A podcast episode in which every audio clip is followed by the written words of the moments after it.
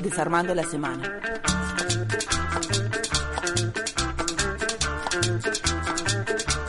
Desarmando la semana.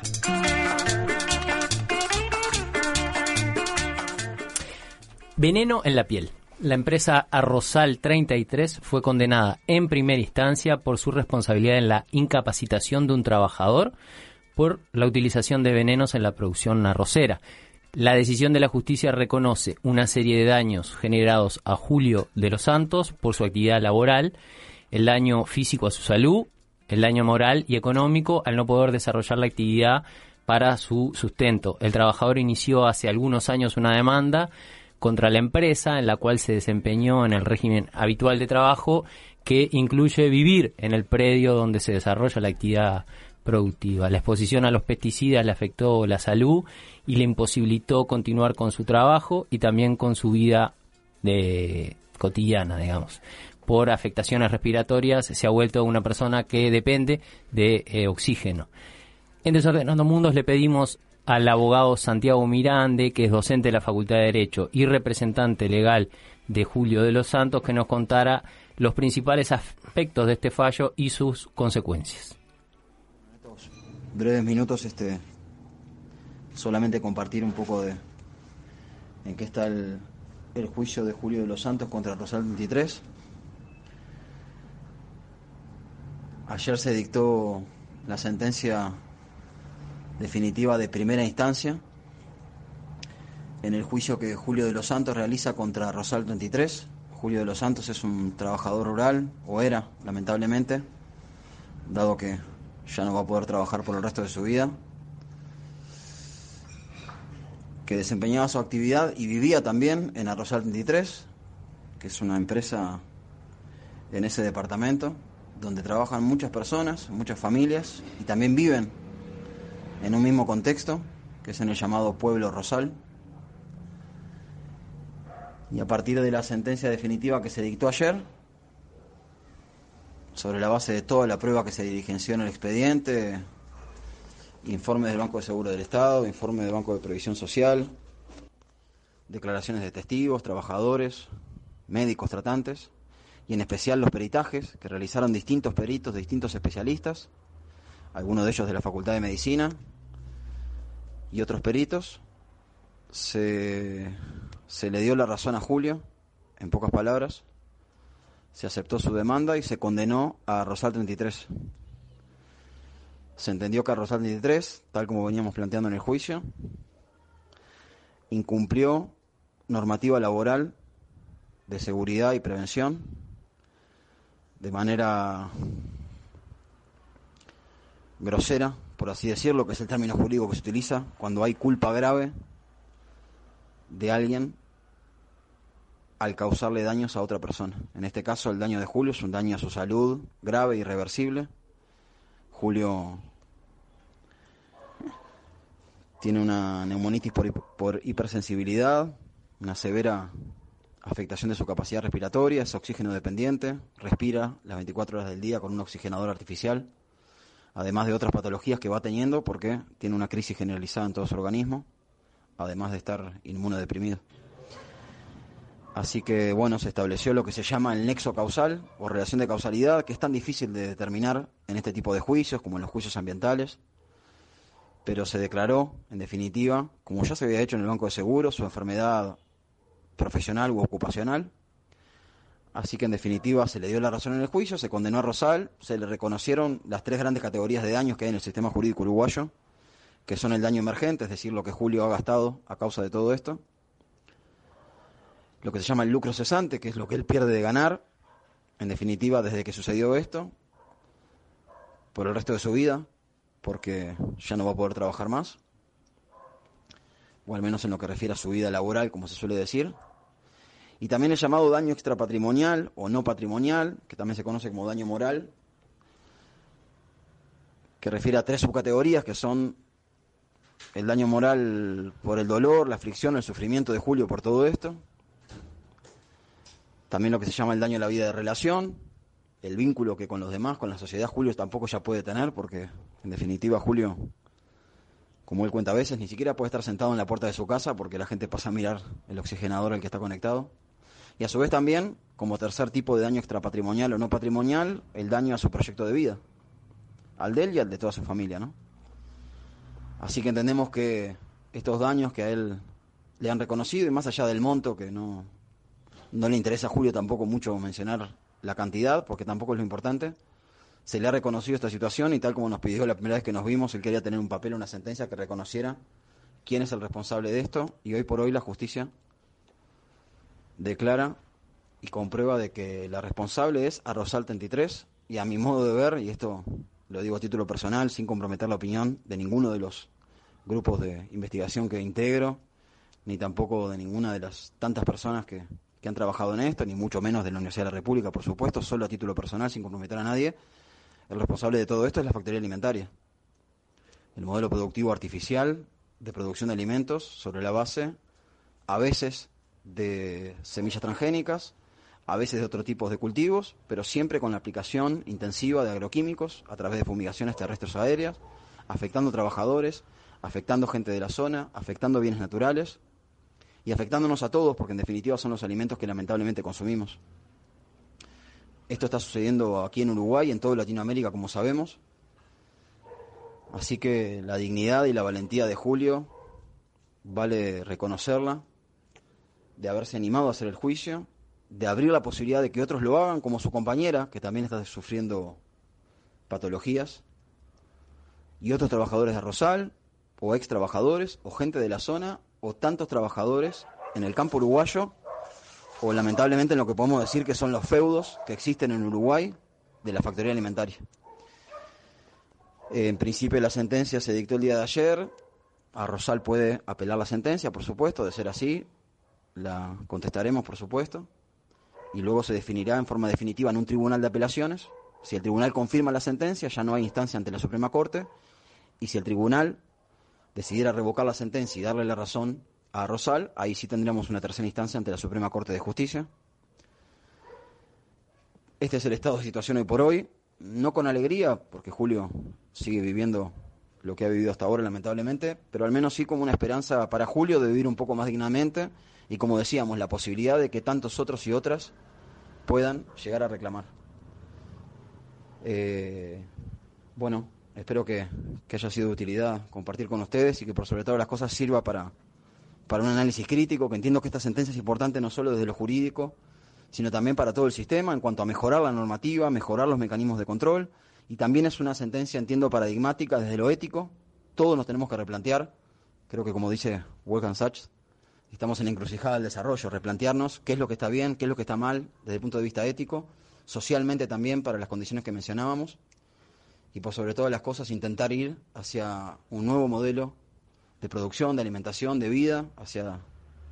lo que todos conocemos como la filosofía del buen vivir y poder vivir en forma armónica y en paz. Bien, escuchábamos a Santiago Mirande, él es el abogado de este trabajador de Rosal 30, ex trabajador de Rosal 33 y también docente de la Facultad de Derecho. El, el juicio seguramente continúe si es que la empresa apela. Y eh, bueno, abre la posibilidad, además de la indemnización concreta, sobre todo porque, el, como, como explicaba Santiago, la jueza que elabora el argumento eh, eh, relaciona la aplicación de, de los, de los pesticidas con el problema de salud. Entonces, al haber una relación causal, abre la posibilidad a otras denuncias y también abre la posibilidad a que estos venenos que se utilizan en la actividad, en el caso del arroz, pero en realidad esto se, en todo el agronegocio en general se, se utilizan, eh, puedan ser, eh, bueno, eh, controlados, denunciados o directamente inhabilitados. Bueno, en, en otros lugares también de América Latina este es un tema bastante fuerte. En el caso de Uruguay, tanto sea en la dinámica de la soja, que es intensiva en el uso de pesticidas, o como en el arroz, eh, es bien dificultoso el proceso de, eh, de ver qué daño se está haciendo a la salud, porque también estas empresas eh, cumplen una función de presión en, en, estos, en, en, los lugares donde se desarrollan, tanto sea vía lo que podría ser con los ingenieros agrónomos o con los médicos del lugar o con, en, en, caso de América Latina, generalmente son las maestras vinculadas a la fundación de las escuelas que, eh, que denuncian, pero bueno, es bien difícil eh, eh, poder encauzar una denuncia de este tipo, por más que en Argentina, que hay un trabajo un poco más desarrollado, eh, se sabe de la relación causal entre eh, la aplicación de, este paquete químico para diferentes actividades productivas y el, daño a la salud.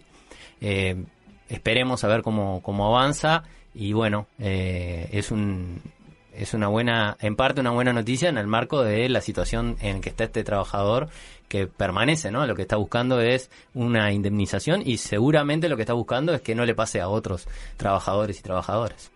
Sí, sí, tal cual como decía ahí Santiago, un poco de, de que se reconozca el daño que se le ha provocado. También parece importante lo que mencionaba mm, el testimonio de que también el propio Banco de Seguros reconoció que la patología que este trabajador tiene es una enfermedad profesional o ocupacional o sea que no es solo los peritos de la justicia, digamos, o, ese ámbito el que está reconociendo esto. Y creo que eso es lo, más allá de cómo derive el trámite judicial, posibles apelaciones y demás que explicaba el abogado, eh, me parece interesante que, hay técnicos en Uruguay, médicos y demás, que están reconociendo que, que esto sucede, que algo que rompe los ojos, pero que no se había plasmado a nivel institucional tan, tan claramente y que ojalá eh, tenga derivaciones más positivas en, cómo controlar y limitar o y terminar prohibiendo este tipo de, de prácticas que sumamente nocivas son. Bien, y otro de los temas de la semana que queríamos comentar es lo que hace unas horas se conoció en relación al cambio de los protocolos de la policía y del Ministerio del Interior para eh, tomar y registrar las denuncias por violencia de género y por violencia doméstica. Eh, que bueno, que de algún modo preocupan en, en tanto esos cambios implican digamos, ciertos retrocesos en relación a cómo se ha venido problematizando la violencia este, en los últimos años, ¿no? Entonces, para destacar algunos de los puntos más preocupantes de ese cambio es que el nuevo protocolo pide a las denunciantes eh, pruebas de la, de la violencia recibida, eh, lo cual, de nuevo, ya en los últimos años las mujeres y los feminismos hemos venido visibilizando que la violencia de género se expresa de múltiples maneras y no siempre de maneras que eh, puedan tener una prueba física o material. Por lo tanto, eso es como una reducción de que se comprende por violencia eh, muy importante. Lo, lo otro que eh, otro cambio significativo es que cuando una mujer denuncie por segunda vez o tercera vez o lo que fuera una, una situación de violencia, eso va a quedar registrado como una ampliación de la denuncia y no como una nueva denuncia. Algo que yo solo interpreto como intención de mejorar algunos números y estadísticas, ¿no? Este, del, del Ministerio del Interior. Y el otro punto preocupante de, de de lo que se ha podido comentar y analizar ahora, que a horas de que esto sucedió, ¿no? Seguramente haya que mirarlo más en detalle, es que eh, se establece de algún modo que la, policía tiene que consultar a las mujeres denunciantes si entienden que están en riesgo de vida cuando van a hacer sus denuncias. Lo cual, de nuevo, da cuenta de una no comprensión de cómo funciona en general la violencia y en particular la violencia de género y la violencia hacia las mujeres. Eh, porque no, siempre es posible evaluar eso y eso es algo que en el protocolo anterior tenía que evaluar el, digamos la, la propia las propias personas que tomaban la denuncia no es algo que se le preguntaba a las denunciantes. Eh, como eso de medir el riesgo propio a una mujer que está súper vulnerable y está yendo ahí a, hacer la denuncia. Entonces, bueno, nada, poner este tema sobre la mesa, eh, que es súper preocupante, que, que da cuenta también de toda una manera de entender qué pasa con, con estas violencias y que va totalmente a contrapelo de las maneras un poco más complejas que, que se, han abierto para entender este el tema de la violencia, que es súper... Eh, que ha sido súper como difícil de instalar, pero que en los últimos años creo que hemos cambiado en la comprensión de eso y en entender que no es solo cuando se llega a algunas situaciones más extremas que hay situaciones de violencia. Entonces, bueno, ese tema queríamos traer sobre la mesa también, mencionarlo. Sí, sí, sí. Y un comentario breve con eso. En realidad, ningún para ningún delito, para ninguna denuncia de ningún delito, la policía eh, podría o puede requerir pruebas para tramitarlo, digamos. Eh, es como una... Es un mensaje muy triste el que se está dando porque legalmente no se puede hacer, pero es como plantear un protocolo de que si tiene pruebas mejor, ¿no? Cuando en realidad quien requiere las pruebas de eso es la justicia para tramitar una acusación penal y no la policía para iniciar una investigación. Entonces es un mensaje totalmente nefasto, como decir, bueno, si no tiene pruebas ni venga. Sí. Mm, yo lo, lo, interpreto por ahí, ¿no? Como que si, si no tiene la... y que en muchos casos, obviamente, las pruebas de estos son bastante difíciles de materializar en cuanto a, cómo se plantean aparte en, ese protocolo de video, foto, etcétera. O sea, como medio medio complejo el, el, asunto y sobre todo triste el mensaje, más allá de la implementación que tenga, ¿no? Sí, el tema de la credibilidad siempre es muy importante en la posibilidad de hablar y por supuesto que de denunciar aún más y esta señal va totalmente en contra de eso, ¿no? De que haya un espacio donde puedan plantearse las denuncias que la policía nunca va a ser un espacio amable para nada, pero bueno, estas señales institucionales que, que se dan hacen aún peor esa situación, ¿no? Exacto, exacto. Bueno, eh, y pasemos rápidamente a otros temas porque esta semana hay muchas movilizaciones y queríamos compartir eh, algunas de ellas. Hoy, por ejemplo, es el Día Mundial sin Autos y por esa razón en un ratito nomás, a las 7 de la tarde, en la Plaza Independencia, eh, desde la Plaza Independencia sale una rodada masiva que, bueno, pretende justamente visibilizar el problema de, la cantidad de autos que hay en las ciudades y también proponer otras formas de desplazarse por, por las ciudades. Así que eh, vamos a escuchar ahora un audio de los compañeros de Visibilizados, que es uno de los colectivos y organizaciones que están invitando a esta movida una movilización que va a arrancar desde la Plaza Independencia a las 19 horas, se convoca para salir a las 20, este, para sensibilizar un poco este, el uso indiscriminado e inescrupuloso que le estamos dando a los vehículos motorizados, que tantas consecuencias nefastas les están trayendo a la sociedad. El año pasado nomás fueron 22.000 personas lesionadas y años anteriores entre 25 y 27 mil. Ahora que la pandemia se liberó, o sea que liberaron las restricciones y eso, ustedes han visto en los informativos cómo han aumentado exponencialmente los siniestros de tránsito. Bueno, nosotros lo que estamos convocando es una rodada masiva este, en la cual se puede venir con cualquier tipo de vehículo que no tenga motor, skate, longboard, roller o bicicleta, este, para, bueno, a nuestro modo alegre, musicalizados, exponer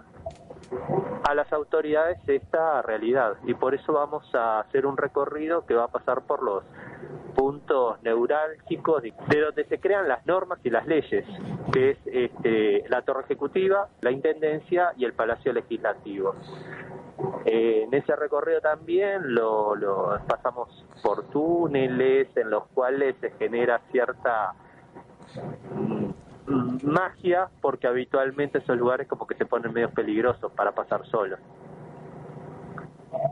Se vienen cambios a nivel mundial que son eh, de desarrollo urbano, donde la bicicleta está tomando un protagonismo muy importante y, y, el auto lo están este, disminuyendo su uso, su uso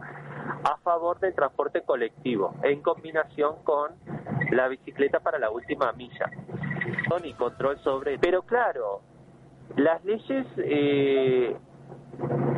te obligan a ir de una forma que también desestimula el uso masivo de, estos medios de, transporte que no contaminan, ¿no? O sea, es complicado, cada vez que vas a agarrar la bicicleta, este, pongámosle a las 2 de la tarde, quiero ir del centro del Palacio Legislativo, ah, pará, me tengo que poner eh, los reflectivos que en sí sirven para la noche. Ah, la luz blanca y la luz roja atrás porque pero sirve para la noche. Acá lo que hay que reflexionar es sobre el respeto a los más vulnerables, sobre el respeto al peatón. No puede ser que una persona vaya a cruzar una calle y tenga que esperar a que el auto pase o le ceda el permiso para poder cruzar. ¿Por qué? Porque si no se la lleva puesta. Y es un poco el problema que estamos teniendo en las bicisendas. Vamos a cruzar de, un, de, de una vereda a la otra y resulta que tenemos que esperar a ver si el auto nos autoriza o no nos autoriza, pero entonces, ¿qué es esto? ¿El reino? Eh, ¿Quién tiene el poder? ¿El auto la gente? Y nosotros estamos, vamos a manifestarnos el miércoles este, para que el poder, la ciudad, sea de la gente.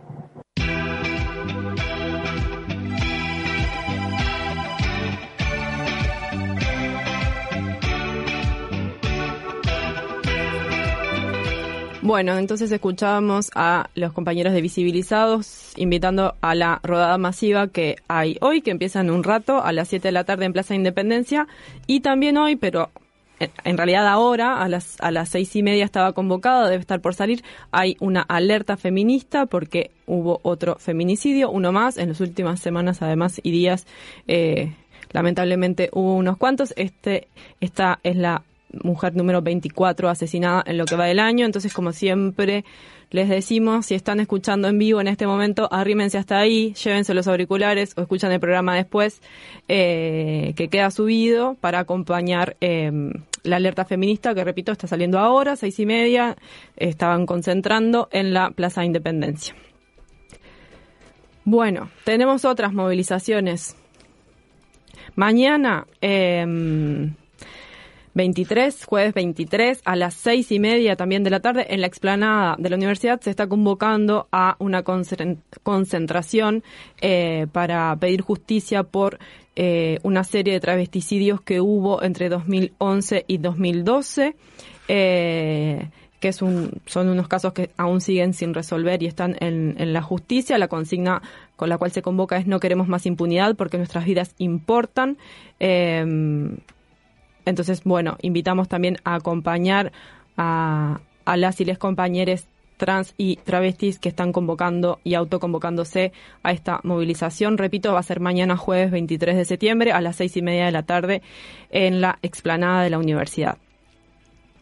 Y eh, lo último que tenemos esta semana es que el viernes, el viernes 24 a las 7 de la tarde, es la Marcha de la Diversidad que se realiza como todos los años el último viernes de septiembre. Esta vez va a salir de Libertador y Paysandú eh, y lleva el nombre de Gloria Álvarez, Alves, perdón, que fue una mm, compañera luchadora por los derechos de las personas trans, que estuvo muy implicada en la elaboración de las leyes de trabajo sexual, la ley trans y la ley de identidad de género y que falleció este año por COVID. Gloria tenía 78 años, entonces un poco en recuerdo de ella y de su lucha. La, la marcha de la diversidad de este año lleva, llevará su nombre, repito, va a ser el viernes a las 7 de la tarde en Libertador y Paysandú.